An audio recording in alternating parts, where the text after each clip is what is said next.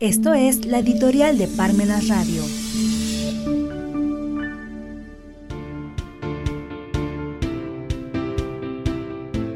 La generación Kentucky. Hoy ha llegado el momento de sentir pánico ante la idea del creciente número de personas que están infraeducadas, la persecución de un aprendizaje meramente técnico-científico, incompleto e infructuoso, al igual que es estéril y peligroso, Creer que uno domina el mundo entero gracias al Internet cuando no se tiene la cultura suficiente que permite filtrar la información buena de la mala. Sigmund Bauman.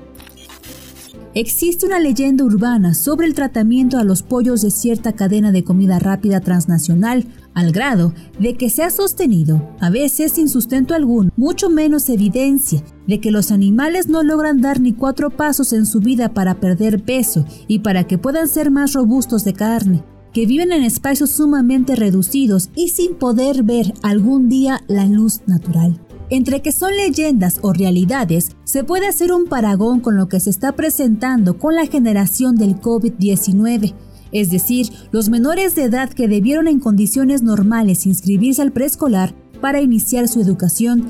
Debido a la pandemia, estos días son los primeros en los que podrán acudir a la escuela de forma presencial prácticamente después de dos años de confinamiento y para sorpresa de los profesores y demás personal de las escuelas, se están viendo sorprendidos con las condiciones en que se encuentran estos menores de edad, pues resulta que muchos de ellos no pueden entonar palabra alguna por el trato que han recibido en casa por sus familias. Otros, con actitud huraña, no pueden socializar con los demás compañeros, unos más con problemas de movilidad, es decir, con tanto tiempo de confinamiento, no pueden controlar sus propios movimientos. Estamos ante la presencia de una situación verdaderamente grave y de crisis a largo plazo para lo que viene en las escuelas y en la educación del país. Esto, independientemente de la propagación de la enfermedad y de las posibles futuras suspensiones de las actividades escolares. Lo que ha sucedido con tanto tiempo de confinamiento no es algo que se pueda reponer a corto plazo y de forma inmediata. Incluso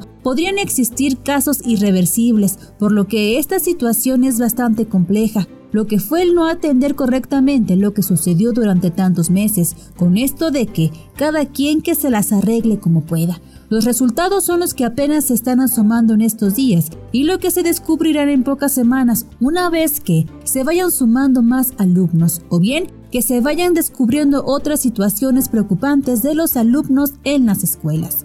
Ya de por sí la educación del país dejaba mucho que desear en los últimos tiempos, problemas sindicales, sin personal que tome el rumbo de una educación reflexiva, ausencia de recursos materiales para una mejor educación, Apenas se está vislumbrando toda esta oleada de problemas y esto habrá que sumar que en los pasillos de las instituciones educativas se sostiene en el ambiente educativo en donde ya no hay reprobados. Estamos ante la presencia de una generación que está al grado de perder su propia movilidad, lo que no se había visto en tiempos pasados, pues ya no es simplemente el debate de si la educación es correcta, adecuada, oportuna de calidad o no, sino al grado de perder la capacidad de movimiento y sobre todo la capacidad de socializar. Verdaderamente es el momento de hacer algo por esas generaciones que en 25 o 30 años tendrán en sus manos el rumbo del país y del mundo en general. Pero observando cómo se muestran las políticas públicas educativas, es evidente que el colapso es inminente en un futuro.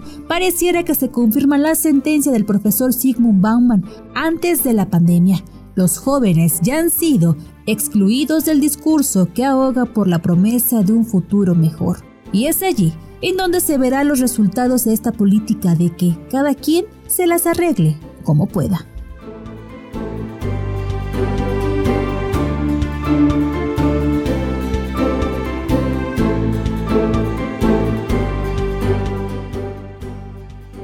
Los tiempos nos impiden leer, pero no nos impiden escuchar.